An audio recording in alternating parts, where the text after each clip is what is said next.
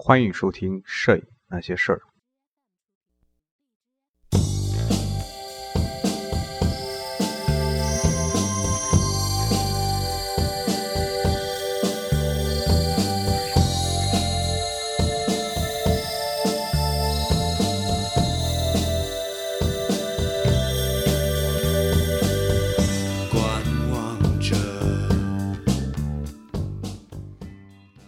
各位听友，大家好，我是松略部，欢迎收听《摄影那些事儿》，这是《摄影那些事儿》特别期第二十八期。如往常一样啊，那个如果是你是我们节目的老听众的话，你一定会知道，特别期又是一期与摄影没有关系的节目啊。所以在这期特别期呢，想跟大家也是随便闲聊一会儿啊。如果是你仅仅是对摄影感兴趣的话，那么你就可以这期节目就没有就可以不听了。但是如果你呃非常无聊，然后没有事情做呃，那么你可以听一听这期节目啊。嗯，这节目呢是在在昨天晚上在散步的时候，在手机里听到一首歌，然后就会勾起了我很多很多的回忆啊。那么这首歌呢，就是窦唯的《晚霞》。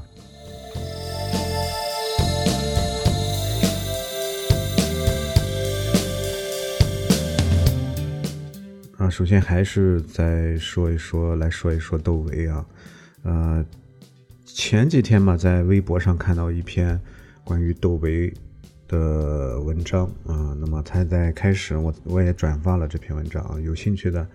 朋友你可以搜索一下啊，搜索一下我的微博，打个广告，微博我的微博搜索一下松略部就可以了。嗯，那么这个这篇文章一开始是说朴树啊过着样什么样的生活，然后转到啊窦唯，嗯，那么窦唯呢现在是怎么样一种状态啊？那么那么你可以说我我至今为止啊，迄今为止，呃，唯一的一个偶像啊，那么就是窦唯。我喜欢过很多各行各业，呃，各种明星也好，或者说这个学者名人也好。但是如果说能够作为偶像的话，啊、我自己觉得也只有窦唯这一个人，啊、因为，嗯，为什么这样说呢？因为在我上高中那个年代啊，我高中嗯即将毕业那一年，然后听到了窦唯，呃，那么他与之前应该说高中这个阶段是一个。呃，这个年年龄十八九岁，这个年龄是也是一个比较特殊的一个年一个年纪吧，是一个比较容易躁动的一个一个年龄。嗯、那么他的《黑梦》啊，那么我首先听到是他的《黑梦》啊，然后才才才又听他的《黑豹》。呃，那么从《黑梦》呢，就感觉和之前所有听过的音乐完全不同。啊，因为我们这代人是听着小虎队的歌来长大的，然后齐秦啊，啊，最早听齐秦听齐秦的歌，还不是听听的那个齐秦原唱，而是听的那个屠洪刚翻唱的齐秦的歌曲。那后来听齐秦啊，然后什么四大天王啊，啊，尤其是我记得很清楚的，就是在那个我的高中时代，他们都在听《十七岁的雨季》，我不知道大家，嗯。有没有听过这首歌啊？它是林志颖唱的啊，十七岁，十七岁的雨，好像就是这个名字吧？啊，那么在听小虎队，当然那个那个这个小虎队是我们这个青春里没有抹抹去的一段一段记忆。那时候感觉小虎队这个歌还是挺好听，做的也很很精致啊。但是到林志颖那那歌的时候，包括和同时代的郑智化相比，林志颖这个真简直就是垃圾太多了。但是我们。班里很多都喜欢喜欢听他的歌，但是我我个人可能比较另类嘛，就感觉这个唱的确实挺垃圾的。一直到现在，我觉得他那个嗓子不适合唱歌啊，那么他可能更适合演电影啊，或者是玩玩赛车呀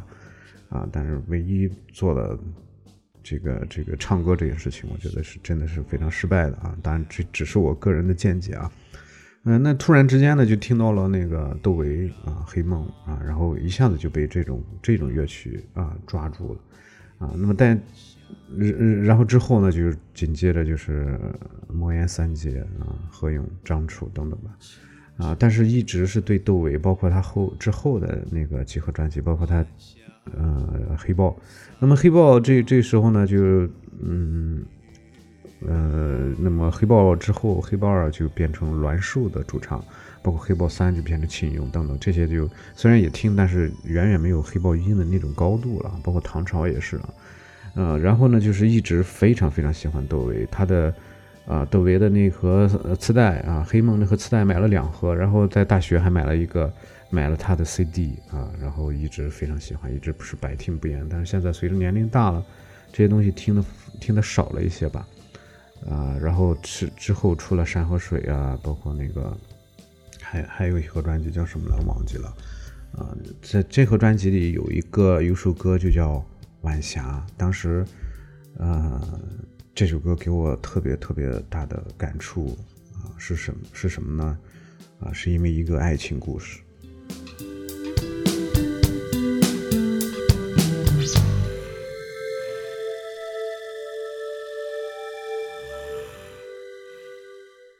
我在上高中的时候啊，就是特别喜欢我们班的一个姑娘啊，就属于那种暗恋那种类型啊，因为我这个人属于那种不不善于表达，然后。属于暗恋型啊，然后呢，就是那种青春的萌动，然后两个人好像有一都有这样都有这么一点儿，嗯，这么一点感觉吧，然后就一直就像那那层窗户纸始终没有捅破啊。但后来呢，这个高考落榜，然后他考到了一个学校去，啊，然后啊，我记得是我考另外一个学校去啊，然后啊。然后就是那个、那个、那个，突然有一天，然后、然后就没有联系了嘛。突然有一天收到了他一封来信，然后就说说了一些这种询问的。那那时候我们都是写信，包括我和我一个当时我一个好哥们儿也是同学，呃，那个属于那种同病相怜那种类型啊。当时我们一起听那个李宗盛的歌啊。呃，什么凡人歌，什么那那那那些歌啊，听李宗盛的歌啊，非常非常有感触，因为他也是在追一个姑娘，然后被人抛弃，被人拒绝了啊，然后他考到离我更远的一个学校，我们我们两个经常保持通讯通信啊，呃，基本上你你来我你来我往，一直没有断这个通信，然后突然有一天，那女孩给我来了封信，一下子就让我感觉好像哎，这世界变得更加美好了。然后就又重新参加考试啊，然后努力学习，努力复习，一直考到那女孩的那个学校去。啊，中间反正这个过程也很复杂啊。然后因为这个女孩的名字，但是后来其实也没什么结果啊，就没什么。这之后确实也没什么结果啊，因为因为年少无知，这些事情都都是都是属于那种自然而然发生的一些事情，嗯。不像现在，那时候我觉得那个时代，我们这个年我们这个年龄的人还是比较单纯的啊，还流行那个写什么情书，当然我没写过啊，但是我曾经看看过我同学写过的什么纸纸条啊、情书啊，甚至有姑娘也给我看过。我现在傻了吧唧的，不知道的，你给我看这东西干嘛？到后来后来才明白啊，这为什么给我看啊？啊，当然这个这个现在回回忆一下，满满的都是那种幸福感，或者说那种。非常美好的那种感觉啊！但是后来我和那个姑娘也没什么结果啊。虽然我们考到一个学校，在一个学校也也也经常见面啊，然后也也也会约会，晚上也会出去压马路。但是，嗯，还是是还是年龄比较小吧。然后那时候也不是一心扑在学习上，而是一心扑在做其他的事情，比如说出去找工作、兼职。呃，学习这这个这个，在学习之余啊，那完成了课业作业之后，就跑出去，跑出去做兼职。而这个做兼职，那个时候做兼职，现在想想也挺简单的。然后就是，基本上每天也都是在做这个什么，在玩电脑。那时候玩的最最疯狂的就是我兼职那公司的老板跟我们一起，公司里一共有四台电四台电脑啊，一起联网打那个。红警，虽然我我这个视频确实很菜，嗯，对，最后就是一个坦克大战。记得当时和老板商量好了，我们几个，我和另外几个一伙啊，然后一起造很多很多满屏幕的坦克，老板说好可以开战了，然后所有人把坦克全部都指挥出去，然后一场坦克大战。现在想想也挺有意思的，但是也挺挺无聊的。然后然后那段时间那段时光也真真真的是嗯有一点虚度啊。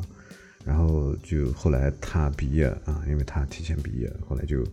分手了嘛，也自然是好像就没开始就分手了嘛。啊，那么呃在在毕业后。毕业后的一两年中，我还又翻看那些当时我们写的信，啊，确实是满满的都是美好的回忆啊。但是后来这些信也不知道扔哪去了，啊，所以就是因为他的名字当中有一个“匣”字，所以，嗯，当我听到这首《晚霞》的时候，就是感觉好像这首歌就是为为我为我而写的嘛。包括我们一起也也听过啊，一起在听这些东西啊。所以，任何一个，我想，任何一个呃，人到中年的人，在回忆自己的那段那段青葱岁月的时候，总会有一些东西会打动你，会让你留恋，会给你留下深刻的印记啊，或者是一首歌，或者是一件物品，或者是一件事，或者是一个城市，或者是一种食物。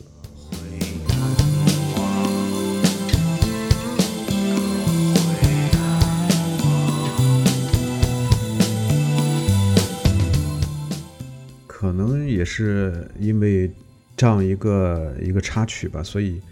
对回到窦唯那个那个那个话题上，就是一直是对窦唯也是呃有一种莫名的这种喜欢啊，就是非常喜欢他的乐曲。当然，但但是嗯，通过之后啊，那那个那个他出的一些这个这个专辑，一些纯乐曲的专辑，就发现自己。实际上是根本就越来越听不懂了啊，因为因为自己本身也不是搞这个什么音乐专业的，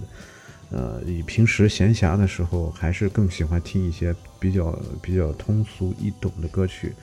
啊，或者你无论是有抨击性的一些歌曲也好，还是曲律曲调旋律比较优美的朗朗上口的，或者是就是你做的非常精致的一些一些乐曲也好，还是喜欢听这些东西啊。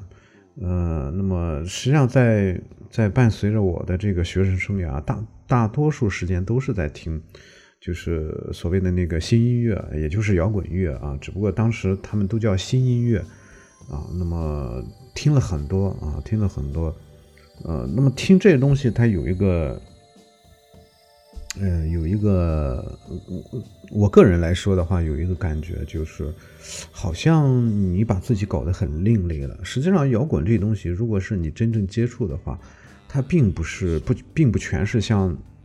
像那个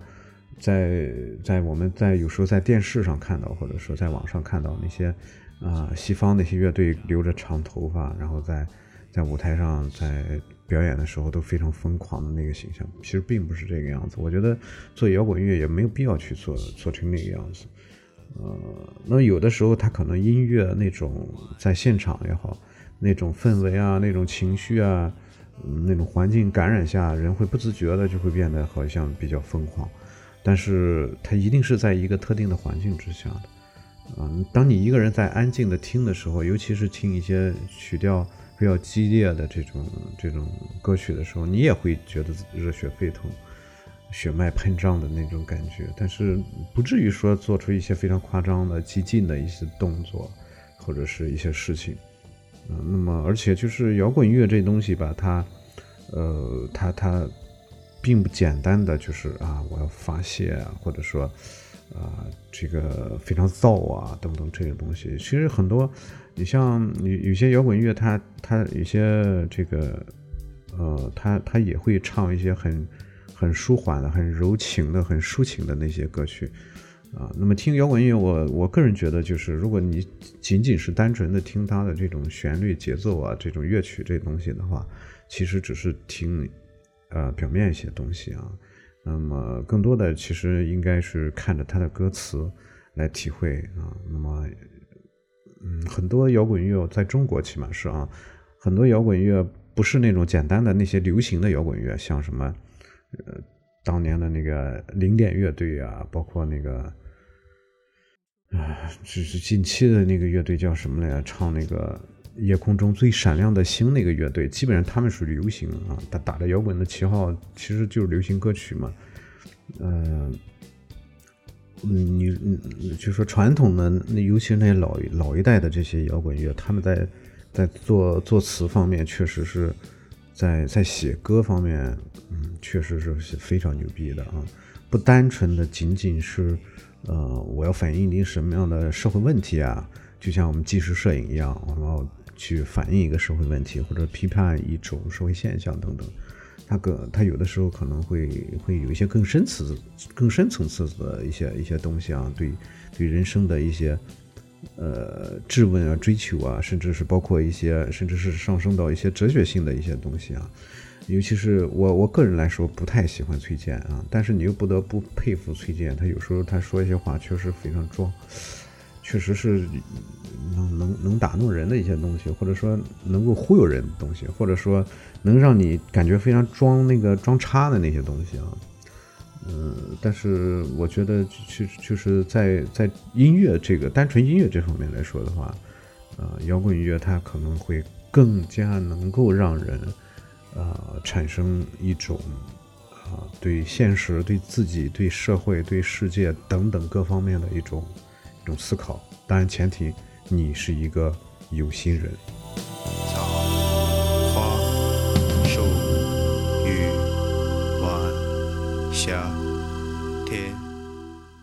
然后再说一下那个，既然是闲聊嘛，就是再说一下那个。前前前阵子看那个腾讯视频的大事发生，我在之前的节目中也曾经说过，包括李宗盛那个那个歌曲在节目中也给大家放过，就是他这种歌曲，就是它是本身属于流行歌曲啊，啊，我并不认为说流行歌曲就是或者说以前叫通俗歌曲啊，这个通俗一听里有一个俗字，好像跟那个恶俗、艳俗什么之类的东西好像容易搞到一块儿去啊。所以我觉得还是叫流行歌曲比较好一些。嗯，就是李宗盛的这种或者说流行歌曲，实际上它也是，呃，有很多好的乐曲，呃，好的作品也是会，呃，打动人的，或者深深的打动你的，就像就像好的文章一样，就像好的文章，比如说看。无论是你年龄大年龄小，男女老少啊，无论男女，你看三毛的文章，你看三毛的那个书，你会深深的被三毛和他的爱情故事所所打动啊。无论你是处在青春期也好，还是成年也好，你再翻翻回来再翻看的时候，确实是能够被他那种真挚的他们之间那种真挚而执着、纯真的爱情所打动啊。啊，同样好的流行歌曲也是这样子的啊。那么曾经有一句话嘛，就是年少不懂李宗盛啊，能听懂什么什么一一惘然什么之类的。呃，确实是你像类似的这种歌曲，就是李宗盛的，尤其是尤其他自己唱出来的这种歌曲，你在呃呃，尤其是我这个年龄在听的时候，确实是特别容易感动人。啊，我在看的那个视频的时候，我是戴着耳机拿手机看的，确实是这个是泪流满面的去看完那个那个那个他唱的那几首歌，前前面那个全跳过去，前面那个歌手全跳过去，啊，所以就是说，好的东西它确实是感人的，它容易打动人，能够打动人的，但前提是什么呢？前提是你一是你要用心的去去听，啊啊，那么第二呢就是。你可能有要有一些呃经历，然后能够引起你的这个对歌曲的这种共鸣。你说你让一个初中生去听他的歌，不可能说他能够听得懂，或者说不可能能够打动他啊。所以，呃，这就是说好的音乐啊，好的音乐它会和人产生这种共鸣，让人啊让人感动啊。而作为摇滚乐来说的话，它它可能。呃，当这个初中生，他可能也听，但是他在听的时候，你像我们那个时的时候，啊，高中生啊，初中好，初中生也好，他们可能就是喜欢听他的节奏啊，听那种，呃，那种音乐本身的东西啊，听听这个贝斯啊，听电吉他那个那那个那个声音，听鼓的那个声音，啊，到了高中或者大学时代啊之后啊，那么除了去听这些东西，你会发现，哎，他歌词写的怎么样？他是他这个歌词是怎么样的？会去关心这些东西啊啊！再到后来，你像再到后来这个阶段，就是啊，我觉得好像有一点像摄影啊，就是因为歌词也会去看他写的怎么样，反而有时候觉得这个歌词如果是写的过于过于这个。偏激也好，或者是过于这个尖锐也好，反而是有一些感觉，就是有一些太太过了，或者是太露骨了，反而感觉不好。反而是那那些个平平淡淡的把一个事情说出来啊，然后呃自然而然的这种流露，呃让人感觉好，好像更容易感动。就是像生活本身一个平铺直叙，就像我我印象非常深的就是那个何勇的那那首《钟鼓楼》，他虽然他后面他也有一些比较。激进的一些一些东西在里面，但是他那种很很很很平缓的那种拉家常式的那种叙述方式，就是一下子就让人感觉很哎特别贴近啊生活，然后贴特别贴近你，就特别容易让人接受。我觉得这个好像与我们摄影也有一定的关系啊，因为因为你啊一开始可能就是想努力，刚开刚开始接触摄影的时候。啊，那么低级一点，我就把照片拍清楚，然后对摄影有一定了解之后，我要把把照片拍虚。这个拍虚呢，就比如说这个，我要有景深的这个这个这个概念，我要把背景虚化，是吧？然后逐渐呢，就是我要拍一定的内容，比如说我要拍一个组画啊，一组照，一组花卉，一组风景，一组人像等等啊，然后有了这种意识，然后呢，再。就是我要拍，哎，我要拍有意思的照片。这个有意思的照片，比如说在街头，啊，拍一些有趣的照片啊，有意思的场景，啊，那个有意义的活动等等，啊，那么类似这这些个照片，啊，然后呢，就是会发现，哎，我要拍一些，这个这个，啊，当你看了这些艺术类的东西多了之后，我要拍一些别人拍不出来的东西，啊，让或者说，呃。别人看不懂的东西，以为看不懂东西，看不懂的东西就是好的啊！尤其是为什么说当代艺术很多人看不懂呢？呃，就是呃，我自己臆测啊，就是很多年轻人他们在在思想在认识上认为当代艺术就是应该看不懂的，所以呃，很多年轻人他在搞这东西，而且这东西他当代艺术很多，他他他的这个途径是非常广泛的，或者说。他他做的时候，他在做这个艺术的时候，他没有什么门槛的，像是油画，你需要一定的技法啊，国画或者雕塑，它有一定的技术在里面啊。当代艺术很多东西它就是表现性的，它没有什么技法，不讲究什么技法的时候啊，很多年轻人就是搞得比较激进，然后去搞一些看不懂的东西啊，就像有些人，就是说还是回头拍照的话，去拍一些。虚无缥缈啊，一些比较另类啊，那个通过后期也好，通过前期的构图取景也好，搞的这个照片云里雾里的，让你感觉非常奇怪、莫名其妙啊。然后再，这是如果是再高深一点，再配一点这个玄幻的文字，就感觉哎呦，这个东西哦，我看不懂，是因为它太高深了，我水平不行，对吧？啊，那么实际上再往再往里走的话，我觉得就是说。你会发现这些东西其实挺幼稚的一些东西，哪怕他是什么大师，他在搞这些东西也是很幼稚的东西。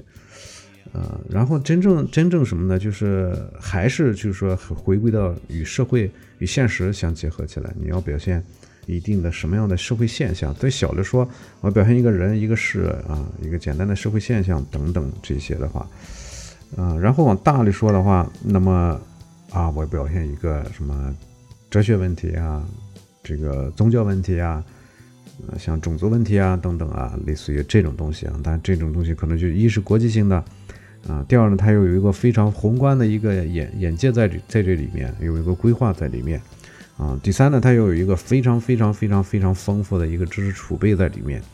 啊，那么第四呢，它还要有一定的经济实力啊，来能够保证他去做这件事情。啊，那么这个时候确实是很多人做成了，就可能就成了大师了。啊，那么实际上再往后走的话，就是我个人理解的话，哈，就是你会发现，哎，这些东西其实毕竟搞的人少数啊。另外就是在中国这个环境之之中啊，这东西还是不太容易被人接受。而中国人搞这东西拿到世界上呢，好像又好像又不是那么呃，就是说好像又不太容易让西方这个东西接受啊，就是说还是啊，真正就是说回归啊，就是摄影回归它的本质啊，它的本质就是简单的记录啊，就是记录。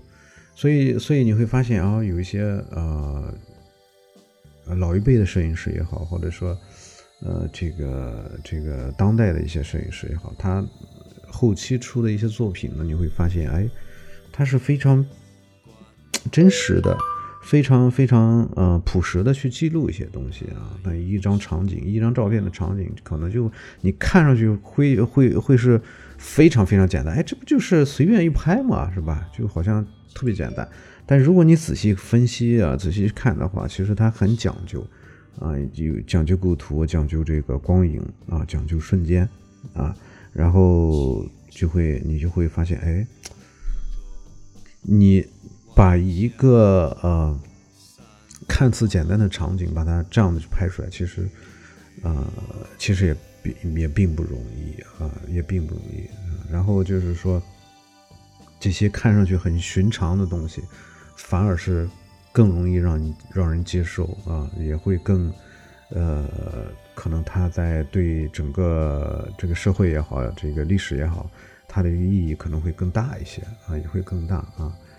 嗯，当然，它一定是在，它不能说随便拍啊，它一定是在一个有典型环境、典型瞬间的这样一个场景之中去去拍摄的啊，嗯，所以。嗯，我觉得这个由这个音乐啊，由爱情故事、流行歌曲、摇滚，然后回到艺术，回到摄影啊，我我我个人觉得这个，呃，其实它是怎么说呢？它是呃，不能说是相通一样的，而是说它是有联系的。我觉得人在做任何一件事情的时候，他与任何一部门、一个行业、一个门类。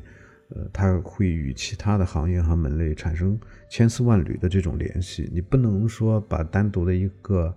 呃，一个门类的一个一个事情啊，把它单独隔离出来就做这一个事情，啊，这是一个。另外呢，就是作为个人来说，作为人来说，你不可能说我我只是一个人，我就会做什么事情，其他的我都不会做，啊，那么这就是一个不完整的人。你一定要让自己越来越丰富起来。而这种丰富，随着你的年龄的增长啊，你见识的开阔啊，尤其是你看待问题的这种角度和方法，嗯，这种这种转变啊，不能说变对或者变变错啊，啊，这种转换或者说多角度、多维度啊去看啊，那么你会发现，其实一件事、一个人、一个国家、一个社会、一张照片、一张画，原来它具有完全完全。不同的意义，它具有极其极其丰富的内容。好了，我们这期节目就到这儿，我们下期节目再见。欢迎大家关注我的新浪微博，新浪微博搜索“宋乐普”，再见。